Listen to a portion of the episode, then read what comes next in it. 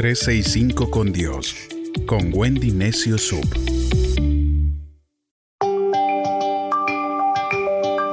Hola, soy Wendy Necio Sub y te invito a que me acompañes en una aventura de fe por 365 días con reflexiones que nos acercarán más al corazón de Dios.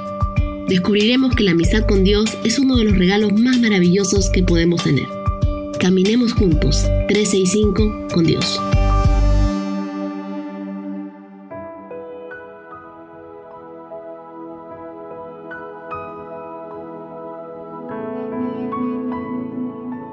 ...8 de enero... ...no temas... ...cree solamente... Marcos 5 del 21 al 24 nos cuentan la historia que Jesús llegó en la barca al otro lado del lago y se quedó en la orilla porque mucha gente se juntó a su alrededor. En ese momento llegó un hombre llamado Jairo, que era uno de los jefes de la sinagoga.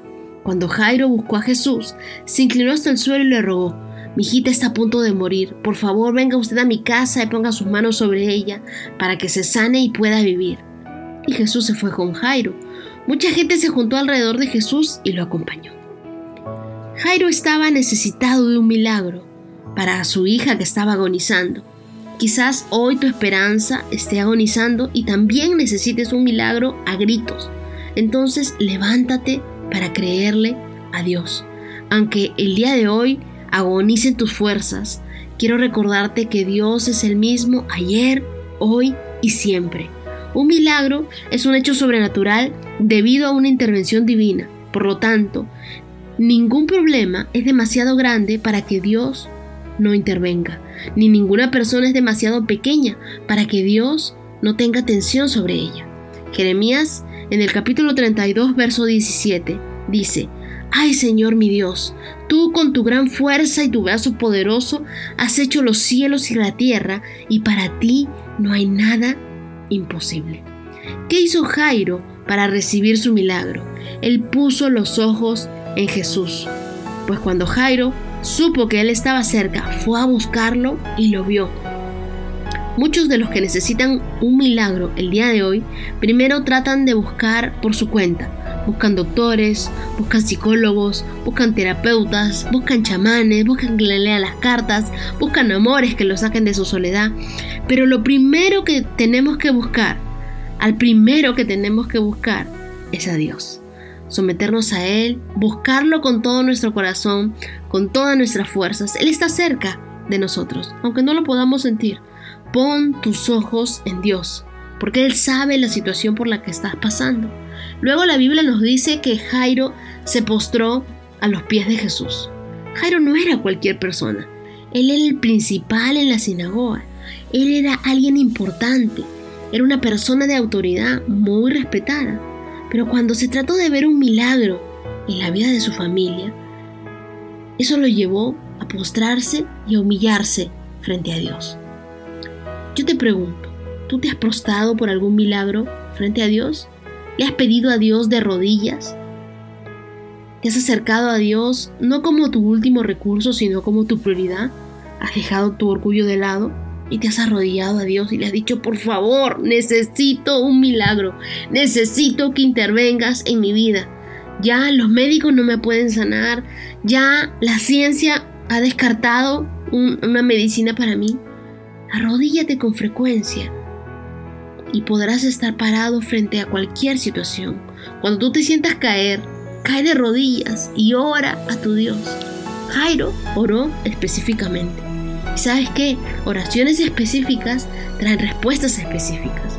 Tu oración sincera, pidiendo el milagro, hará que busques a Dios por lo que Él es, que confieses con tu boca y creas con tu corazón que Él es el dueño, que Él es el Señor, que Él lo puede todo y tú serás salvado. Pon en acción tu oración. Quiero ser sano, Señor, de la columna. Quiero que tú me toques Quiero ser sana de este cáncer, Dios. Quiero que te lleves esta migraña en el nombre de Jesús. Hoy decido ponerte como el primer lugar en mi vida. Quiero que quites esta enfermedad, este reflujo, este coronavirus. Quiero que me ayudes a salir de esto, creyendo que Dios tiene el poder para sanarte, para ayudarte y para restaurarte, reconociendo a Dios como el Señor de tu vida, creyendo en su amor y en su bondad sea cual fuera la respuesta a tus oraciones. Marcos 5, en el versículos del 35 al 41, nos dice que Jesús no había terminado de hablar cuando llegaron unas personas desde la casa de Jairo y le dijeron, su hija ha muerto. ¿Para qué molestar más al maestro? Jesús no hizo caso de lo que ellos dijeron y se le acercó a Jairo y le dijo, no tengas miedo, cree solamente, solamente confía y solo permitió que lo acompañaran Pedro y dos hermanos de Santiago y Juan. Y cuando llegaron a la casa de Jairo, vieron a la gente que lloraba y gritaba y había mucho alboroto. Entonces Jesús entró a la casa y les dijo, ¿por qué lloran? ¿Por qué hace tanto escándalo? La niña no está muerta, solo está dormida. La gente se burló de Jesús, entonces él hizo que todos salieran de allí y luego entró al cuarto donde estaba la niña, junto con el padre y la madre de la niña y tres discípulos. Tomó de la mano a la niña y le dijo en idioma arameo Talita Kumi, que eso quiere decir, niña, levántate. Hoy Dios nos dice lo mismo a nosotros. Levántate, no temas, cree solamente. No temas, confía en Dios. Pues puede haber muerte, puede haber enfermedad, pero eso es solamente una oportunidad para demostrar la gloria y el poder de Dios. Si tú interés, tu deseo es que Dios haga su voluntad en tu vida, eso va a suceder. Cuando el temor toque a tu puerta, manda tu fe a responderle. Mi oración por ti es que estés tan firme en tu fe, tan confiado en tu Dios, que suceda lo que suceda en tu vida. Tú sabrás que Dios tiene un propósito mayor contigo que lo que está sucediendo el día de hoy. Porque Él siempre tiene cuidado de tu vida. Cuando paso por momentos difíciles, algo que me repito a mí misma es, Wendy, no temas, cree solamente. Y eso es lo mismo que te quiero decir a ti el día de hoy. No temas, cree solamente. No temas, confía en Dios solamente.